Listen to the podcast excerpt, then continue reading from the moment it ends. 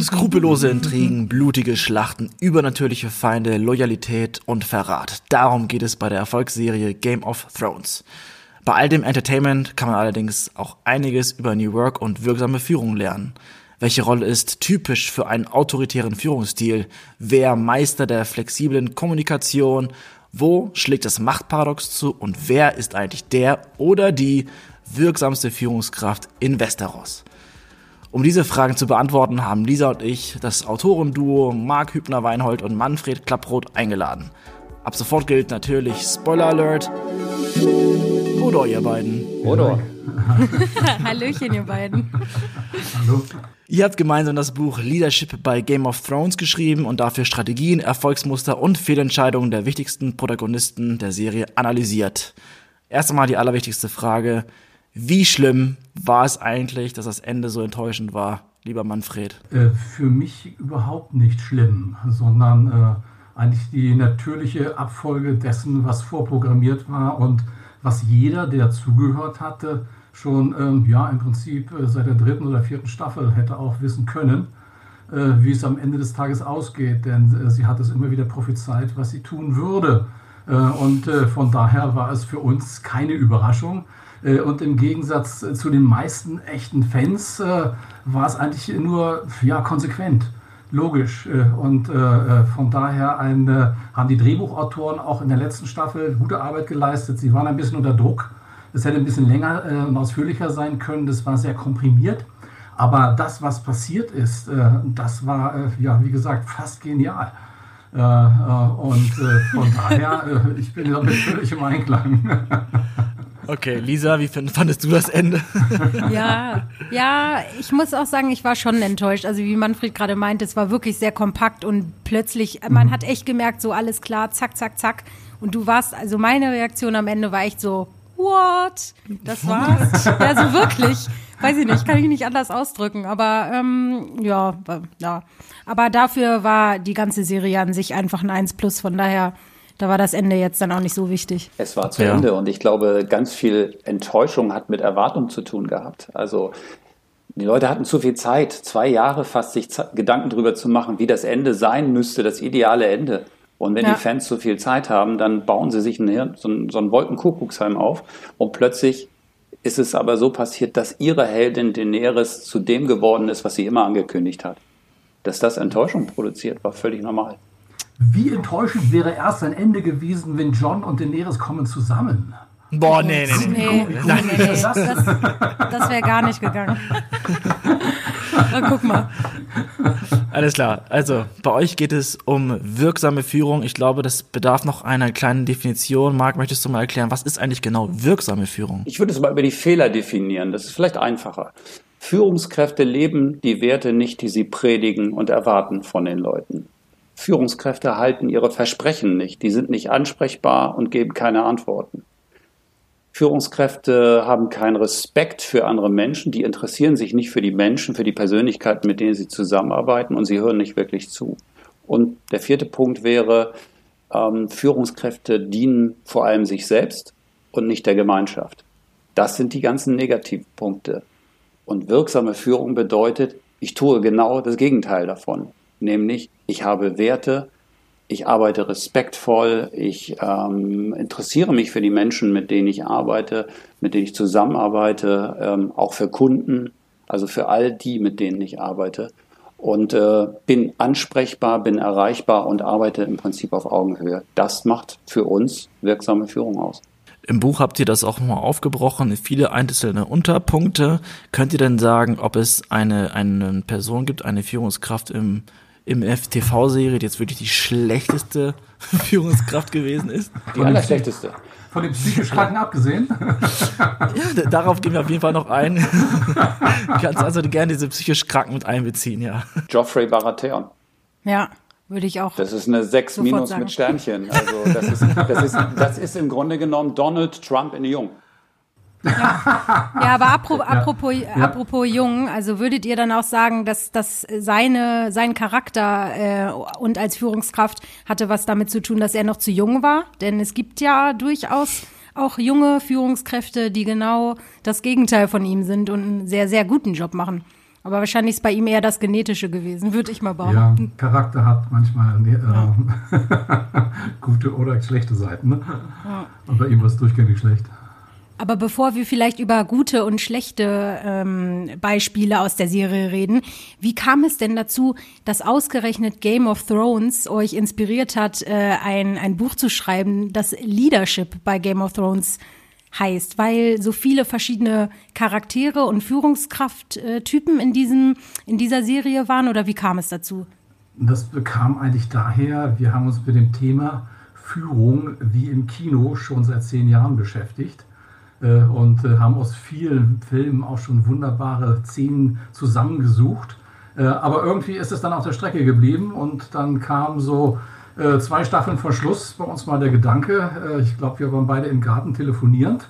und ich sagte, komm, wir haben, waren noch nicht von Anfang an bei Game of Thrones dabei, sondern wir sind auch später reingekommen, haben dann sehr komprimiert geschaut und an dem Nachmittag sagte ich dann irgendwann, Marc, lass uns doch unser Führungsbuch mal voll auf Game of Thrones konzentrieren, äh, weil da haben wir es alles kompakt äh, und Führungskräfte ohne Ende.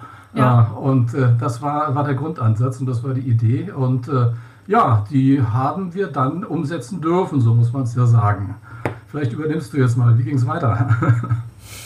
Naja, also ich habe ein erstes Probeseminar in der Nordakademie in Emshorn gemacht zu dem Thema, anderthalb Tage. Und das wurde wirklich gut angenommen von den Studierenden. Das war wirklich für uns der Lackmustest. Funktioniert so die Idee, das Konzept, ähm, das zu diskutieren mit jungen Leuten, die die Hauptfangruppe sind auch ähm, dieser Serie. Und dann haben wir ein paar Telefonate geführt und sind Anfang Januar 2019 nach München geflogen zum Fahlen Verlag und hatten dann, als wir rauskamen, den, quasi den Vertrag oder den Vorvertrag in der Tasche und guckten uns nur an und sagten, verdammt, jetzt müssen wir das Buch auch schreiben. weil es war klar, wir sollten bis zum 30.06. des gleichen Jahres liefern. Und äh, das war ein ziemlicher Zeitdruck, der aufgebaut wurde. Dazu muss man sagen, das Buch hat knapp 350 Seiten. Es dauert schon ein bisschen, sich da durchzuarbeiten. Da will man gar nicht wissen, wie lange es dauert, sich darauf vorzubereiten und das entsprechend zu schreiben. Das war ein harter Job, ja, definitiv. Die, äh, unsere Familien haben es mitgetragen, das muss man wirklich sagen. Äh, aber äh, so ein zweites Mal in so kurzer Zeit äh, diese Zahl von Seiten oder diese, diese Inhalte zu produzieren. Äh, und es bedeutet ja auch, die Serie immer und immer wieder sequenziell zu gucken. Also wie viele Szenen wir immer und immer wieder geguckt haben, Dialoge wirklich transkribiert. Es gibt ja das, wir haben ja keine deutschen Dialogdrehbücher oder sowas.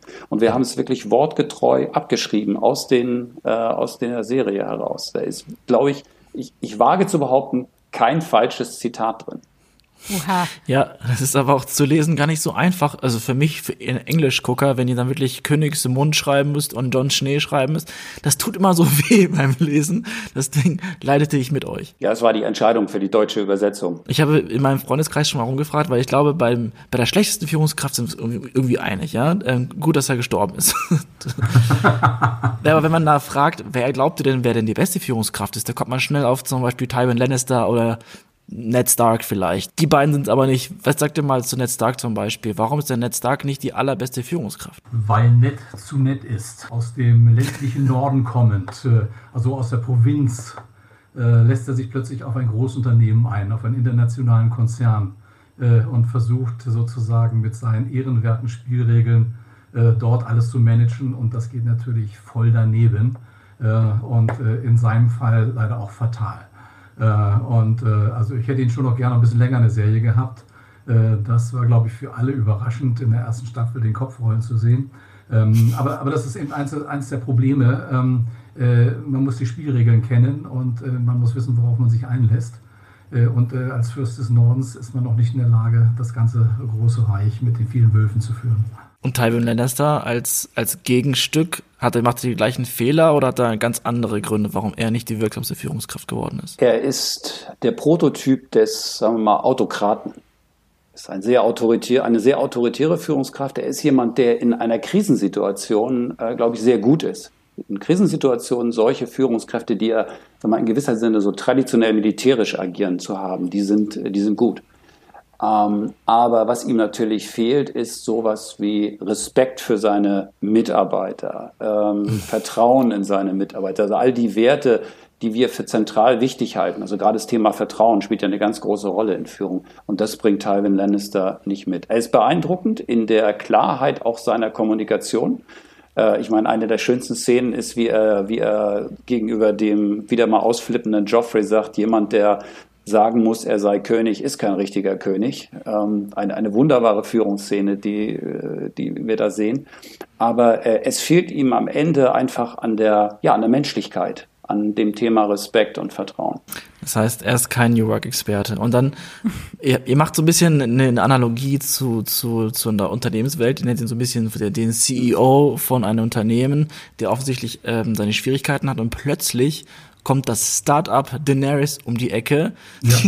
das hat ihr ganz toll geschrieben, die, die sich in einem Randsegment des Marktes aufstellt, neue Zielgruppen mit attraktiven Angebotsvisionen anspricht.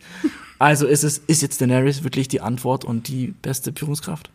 Nein. Nein. Also, nein, ist sie nicht. Daenerys ist, ist toll, weil wir an ihr das Thema Führung am besten analysieren können.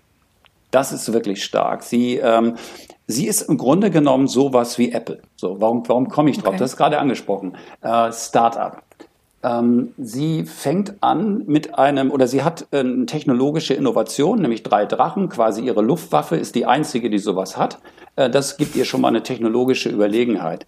Dann ähm, hat sie ein neues Geschäftsmodell. Das ist ähm, sagen die Idee, ich breche mit den alten Familienstrukturen von Westeros, diesen alten Herrschaftsstrukturen. Sie sagt ja auch, ich werde äh, das Rad nicht, äh, ich werde es brechen, ich werde es zerstören sozusagen das, das Rad dieser Familien. Es ist egal, wer unten oben ist, ich werde eine neue Gesellschaftsordnung fordern. Das nenne ich jetzt mal ein neues Geschäftsmodell, was sie einführen will. Und damit ist sie extrem erfolgreich. Sie schart eine, eine Berater um sich herum, die überzeugend sind, die gut sind. Sie hört lange, lange Zeit auf sich. Und dann passiert bei Daenerys etwas, ähm, das nennt ähm, der Psychologe Decker Keltner von, aus Berkeley, nennt es das Machtparadoxon. Ähm, dadurch, dass sie zu viel Macht akkumuliert, hebt sie quasi ab, von, äh, verliert die Bodenhaftung, um es so ganz äh, platt zu sagen. Und ähm, dann passieren Dinge, dass sie auch ihren Berater nicht mehr vertraut und nur noch sich selbst vertraut und im Grunde genommen ihr, ihre Geschäftsidee, nämlich den Thron von Westeros zu besteigen, dass sie die als oberstes Ziel hat und nicht mehr die Sozialrevolution. Und äh, dieses Machtparadox führt dann dazu, äh, was wir am Ende sehen, dass sie ähm, ja komplett durchdreht. Dazu kommt eine bestimmte psychologische Veranlagung, die sie hat. Das kann man tatsächlich psychologisch gut analysieren.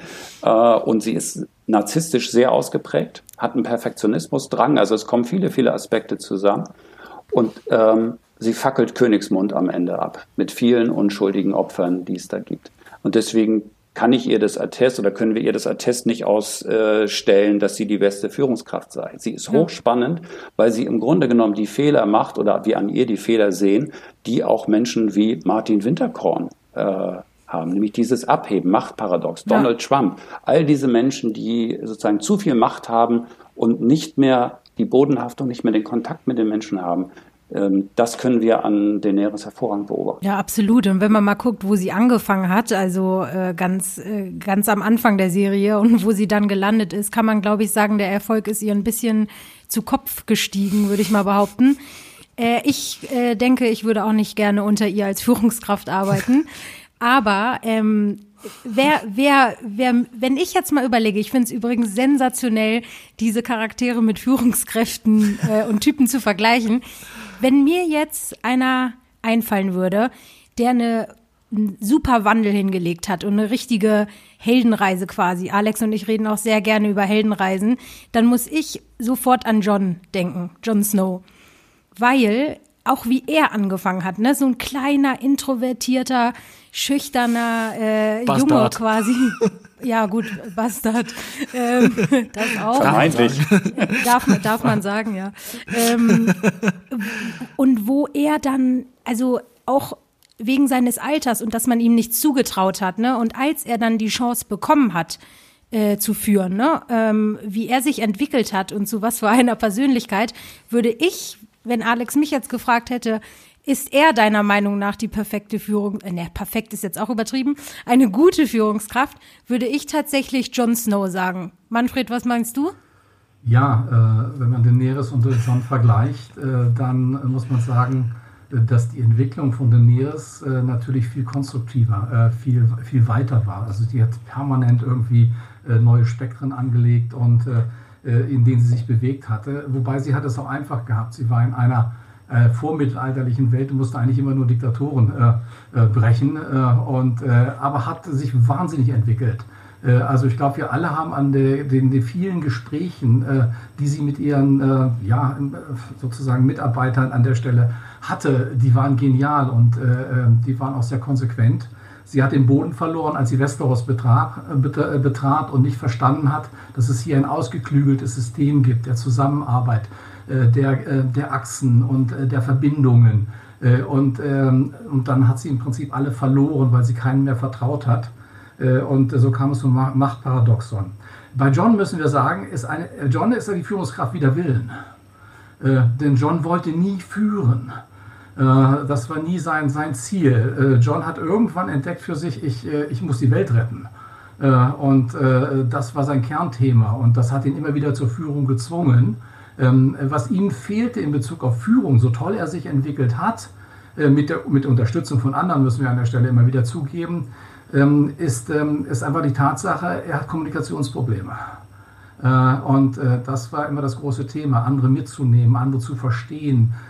Und das war seine Herausforderung bis zum, bis zum Ende, muss man sagen. Und deswegen war für ihn natürlich die Reise zu guter Letzt in den Norden die Erlösung schlechthin nämlich nicht mehr führen zu müssen. Wobei es ja, sieht ja fast so aus, als muss er wieder ran. Ne? Aber, es Aber auch weil ihm, weil er äh, nicht wirklich eine Autoritätsperson war, oder was meinst du? Warum hat er es nicht geschafft, äh, die Leute mitzunehmen und warum gab es so viele Kommunikationsschwierigkeiten? Ähm, weil er, weil er es tatsächlich äh, nicht wollte. Er ist im Prinzip immer über die Aufgabe gezwungen worden zu führen. Und, und das durchgängig. Er hat sich immer wieder gewehrt. Und ähm, hat aber die Aufgaben, die ihm dann gestellt wurden als Führungskraft, äh, durchaus äh, brillant gelöst. Äh, und äh, bis zur Selbstaufgabe und äh, natürlich auch bis zu diesem letzten Schritt, den ihm keiner zugetraut hat. Die Schwäche von John äh, in der Kommunikation, die wird deutlich ähm, eigentlich in den, in den Tagen bevor er oder in den Monaten bevor er ähm, gemeuchelt wird. Ein großer Spoiler jetzt. Ähm, aber äh, warum? Er hat ja im Grunde genommen einen, er macht einen Change-Prozess. Äh, es ist ein Transformationsprozess. Er will die Wildlinge südlich der Mauer ansiedeln, damit sie nicht Opfer werden ähm, der weißen Wanderer und des Nachtkönigs. So, und das ist ein Bruch mit den ganzen Traditionen dieses Unternehmens Nachtwache. Die Nachtwache hat sozusagen die Haltung, das haben wir schon immer so gemacht. Die sieben teuersten Worte im Business übrigens. Das haben wir schon immer so gemacht. Und ähm, das will er ändern.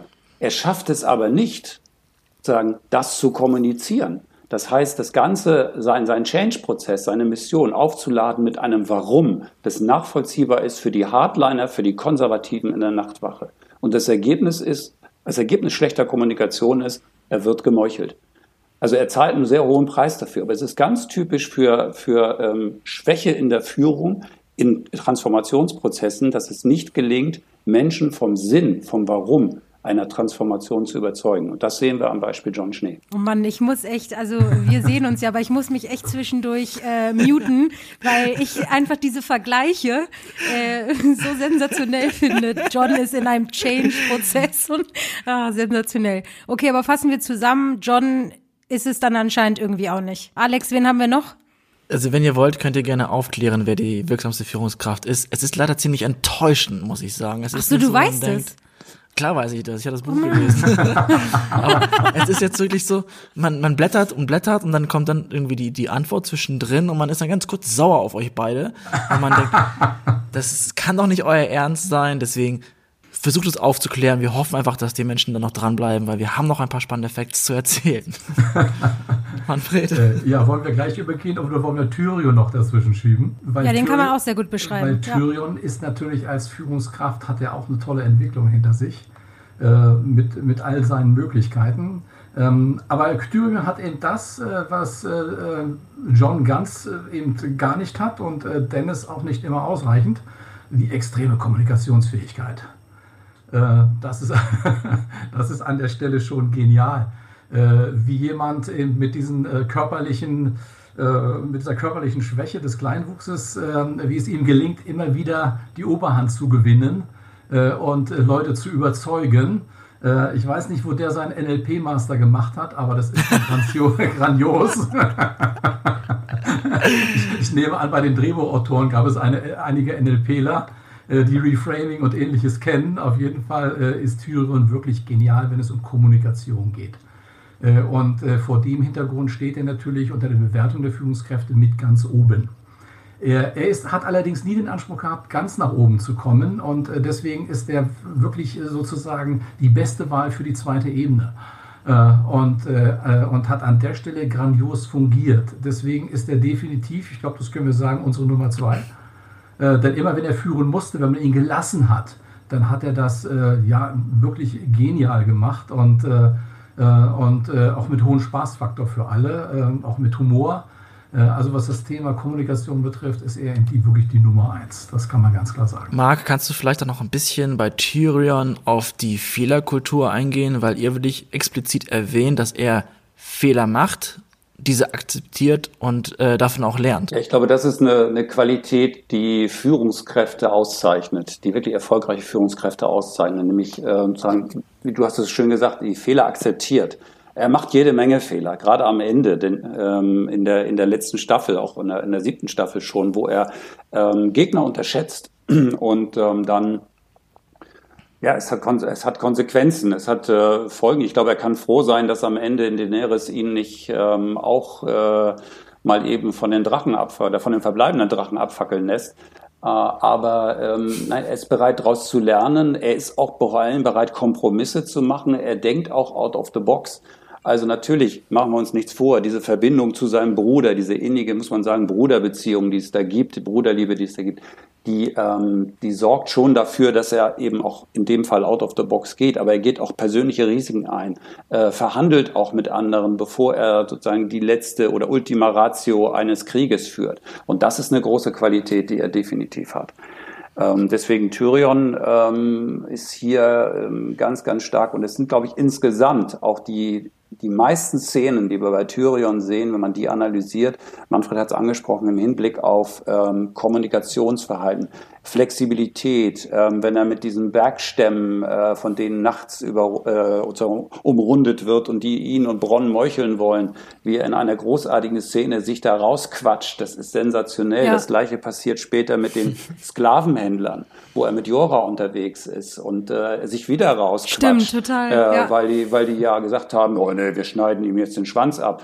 Und dann sagt er so ganz trocken, ja, und wie wollt ihr beweisen, dass der von einem Zwerg ist? Ja. So, nee, also dann müsst ihr mich ja. schon leben lassen und mitschleppen. So. Und ja. das sind so sensationelle äh, Dialoge. Erstmal sind sie lustig, aber wenn man dahinter guckt, ist eben ein, ein grandioses Kommunikationsverhalten äh, ja. dahinter. Wie Manfred sagte, da ist NLP, das ist, äh, da ist jemand geschult, ausgebildet. Hinzu kommt noch, äh, vielleicht, vielleicht noch kleine, kleine Ergänzung, dass er seine vielen Niederlagen, die er hat, auch immer trägt und wieder aufsteht und, äh, und wieder weitermacht.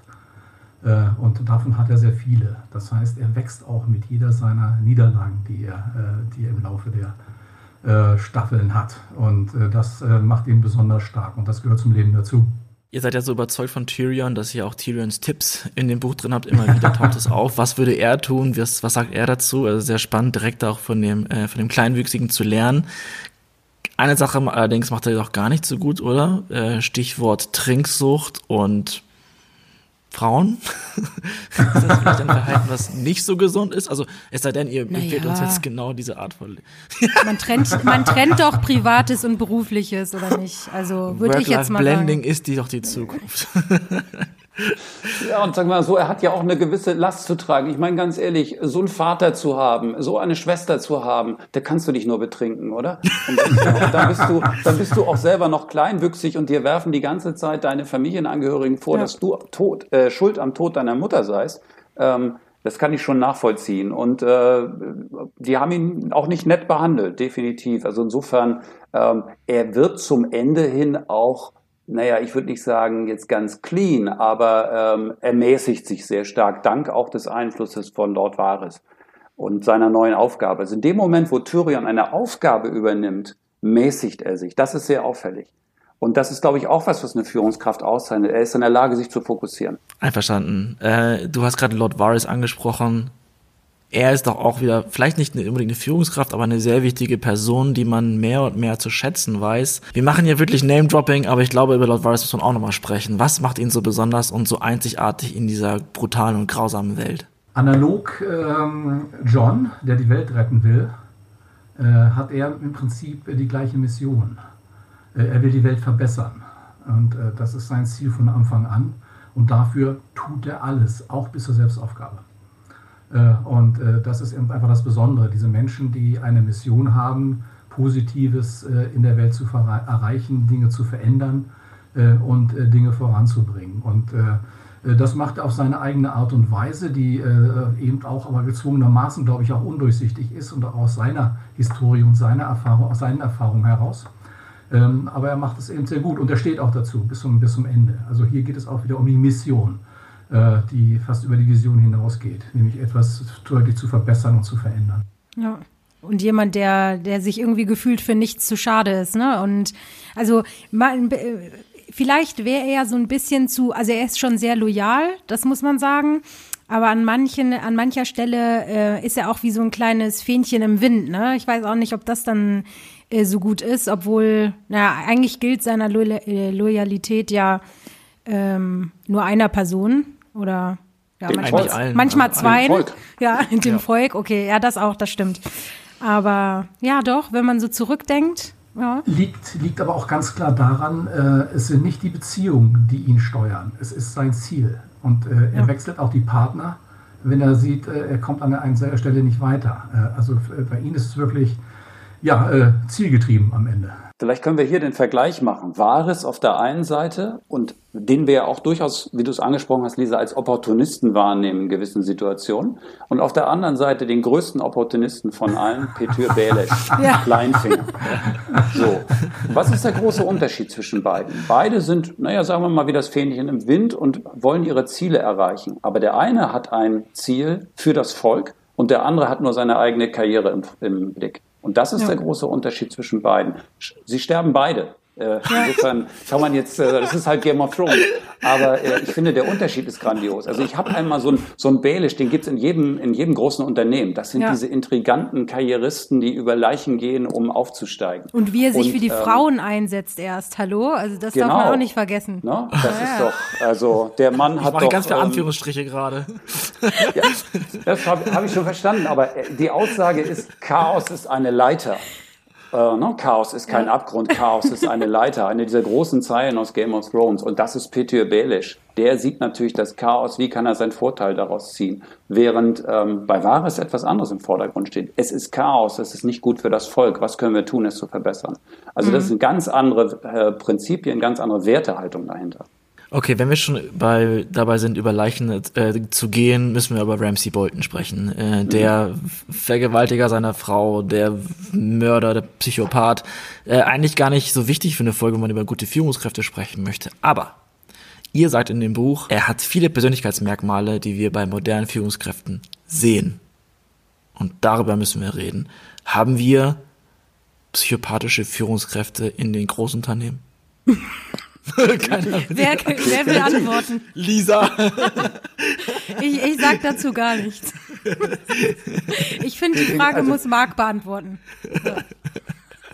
Wir haben ja auch unsere Recherchen gemacht für das Buch. Wir haben uns das ja nicht ausgedacht, sondern wir haben ja auch wirklich ähm, sehr, sehr viele Recherchen gemacht. Und wenn man sich Analysen anguckt, wenn man sich die ähm, Interviews mit Psychologen anguckt, dann kommt man schon zum Ergebnis, wir haben in den großen Unternehmen schon durchaus sehr viele gestörte Persönlichkeiten äh, an der Spitze. Das ist wieder das Thema, was ich vorhin angesprochen habe, Machtparadox die also wirklich ähm, abheben, die das nicht mehr im Blick haben. Und es gibt sicherlich ein gerüttelt Maß von Menschen mit Persönlichkeitsstörungen, ähm, die in Chefpositionen sind, die möglicherweise auch nur dahin gekommen sind, weil sie eine gewisse Skrupellosigkeit an den Tag legen und buchstäblich über Leichen gehen. Das müssen jetzt nicht unbedingt Leichen im, im wortwörtlichen Sinne sein, aber da bleiben halt viele auf der Strecke.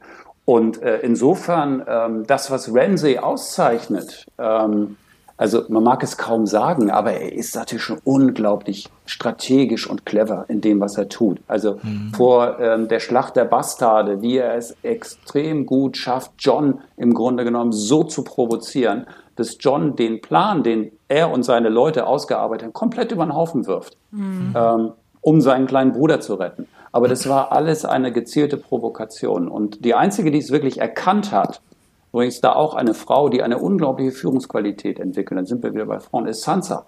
Ah, Sansa Stark sagen. ist die, ja. die, die Ramsey durchschaut hat, die natürlich auch, die ihn erlebt hat, also erleben musste ja und von ihm auch missbraucht wurde. Aber die hat das erkannt, dass der unglaublich intelligent ist, mhm. ähm, muss auch klar sagen, deutlich intelligenter als John. Das mag man jetzt nicht sagen, ist vielleicht nicht so ganz äh, im Fansinne, aber Ramsey ist eine faszinierende Persönlichkeit. Das ist der Unterschied. Der Joffrey ist dämlich. Ja. Der ist nicht wirklich intelligent. Ähm, Ramsey ist intelligent und das ist schon jemand, den darf man nie unterschätzen. Es ist, es ist gruselig mit ihm, aber ich glaube, es macht ihn auch zu so einem spannenden Charakter in der Serie. Ich glaube, sein Fortgang ähm, hat wirklich ein Loch äh, reingerissen. Ich weiß, Lisa, ich weiß, die Zeit ist vorbei.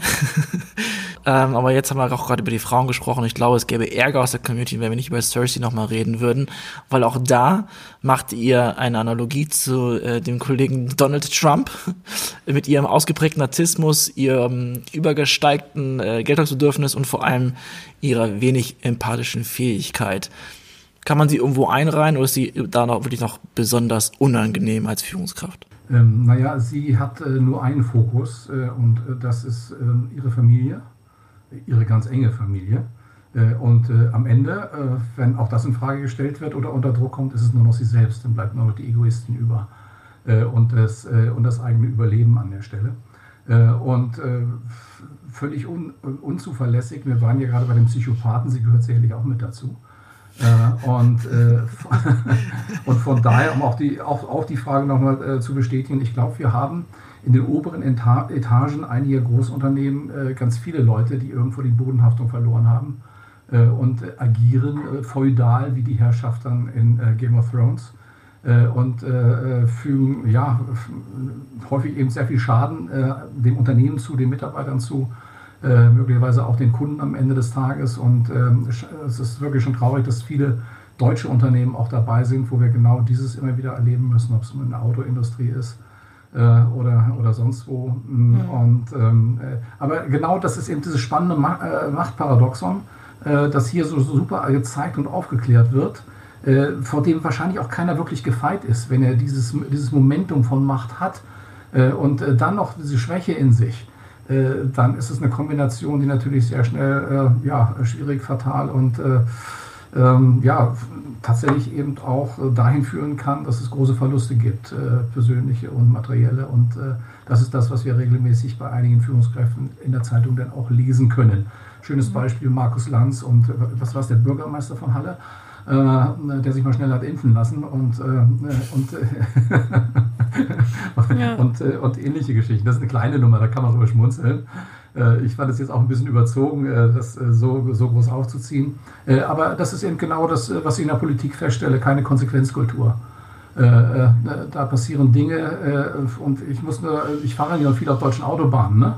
Die deutsche, die A7, die ich fahre, sieht seit zehn Jahren gleich aus. Und ich habe nicht das Gefühl, dass überhaupt irgendetwas passiert, und, aber keine Konsequenzen. Also es ist der Flughafen, der, der keine Heizung hat und vieles, vieles mehr.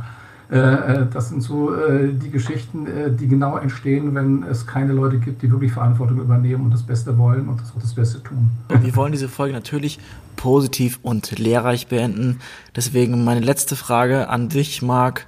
Warum ist der König jenseits der Mauer, der am Ende auch tot ist, die wirksamste Führungskraft bei Game of Thrones.